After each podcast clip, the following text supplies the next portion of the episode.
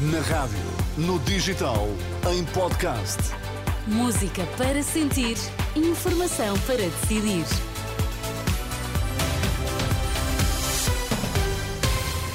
Notícias para ouvir agora na Renascença. Vamos saber quais os títulos em destaque a esta hora. Boa noite. Fernando Negrão deixa de fazer parte das listas de candidatos do PSD. Agricultores protestam esta quinta-feira de norte a sul do país.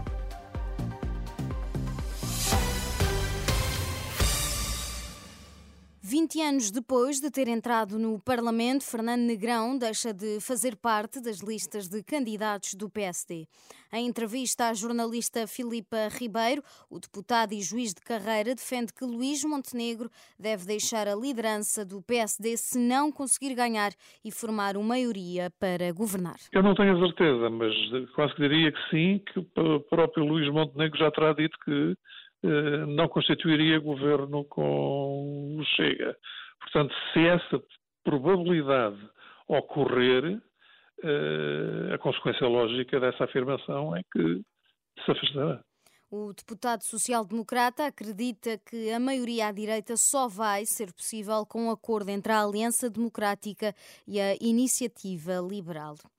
Os agricultores estão esta quinta-feira em protesto na rua com tratores de norte a sul do país. Reivindicam a valorização do setor e melhores condições. Em causa está uma iniciativa do Movimento Civil de Agricultores que vai ter início pelas 6 da manhã. O movimento assegura que as fronteiras vão ser bloqueadas, mas só aos transportes de mercadorias. O protesto decorre um dia depois de o governo ter anunciado um pacote de mais de 400 milhões de euros para mitigar o impacto provocado pela seca e reforçar a política agrícola comum. O dinheiro vai ser distribuído por apoios à produção, por uma linha de crédito de apoio à tesouraria. Os apoios passam também por uma descida do imposto sobre os produtos petrolíferos no gasóleo agrícola para o mínimo permitido. Os bombeiros chapadores de todo o país concentram-se esta quinta junto ao Palácio de Belém, em Lisboa, para reivindicar a aplicação de subsídio de risco idêntico aos da Força, aliás, aos, ao das Forças de Segurança. É este o aviso que a plataforma, que junta três sindicatos, pretende entregar a Marcelo Rebelo de Souza terá sido, segundo os sindicatos, a maior manifestação de sempre de polícias. Isto se confirmar, isto depois de saber-se que mais de 20 mil polícias e guardas da GNR, segundo a organização, manifestaram-se ao final da tarde e início da noite desta quarta-feira no Porto. Exigem um subsídio de risco semelhante ao atribuído aos agentes da Polícia Judiciária.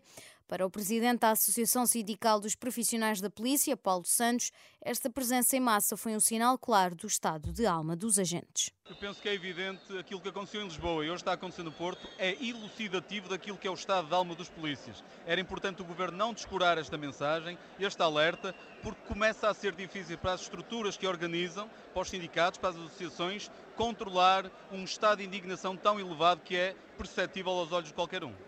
Paulo Santos em declarações ao jornalista Pedro Mesquita. As tascas, as tabernas, os bailaricos nas coletividades. A cidade que Lisboa já foi está retratada na exposição que inaugura esta quinta-feira no Museu de Lisboa. O pavilhão preto do Palácio Pimenta acolhe a mostra Lisboa Frágil, que reúne o olhar que o fotógrafo Luís Pavão foi registando ao longo dos anos. Eu andei sempre atrás das pessoas. O que me interessava era encontrar os mundos que eram menos conhecidos. Portanto, eu andava pelas ruas, metia o nariz nas coletividades, entrava nas escadas, ia aos bares. Portanto, era sempre uma descoberta e às vezes um bocadinho penosa, porque nem sempre era bem recebido. Desconfiavam de alguém que andasse de câmara.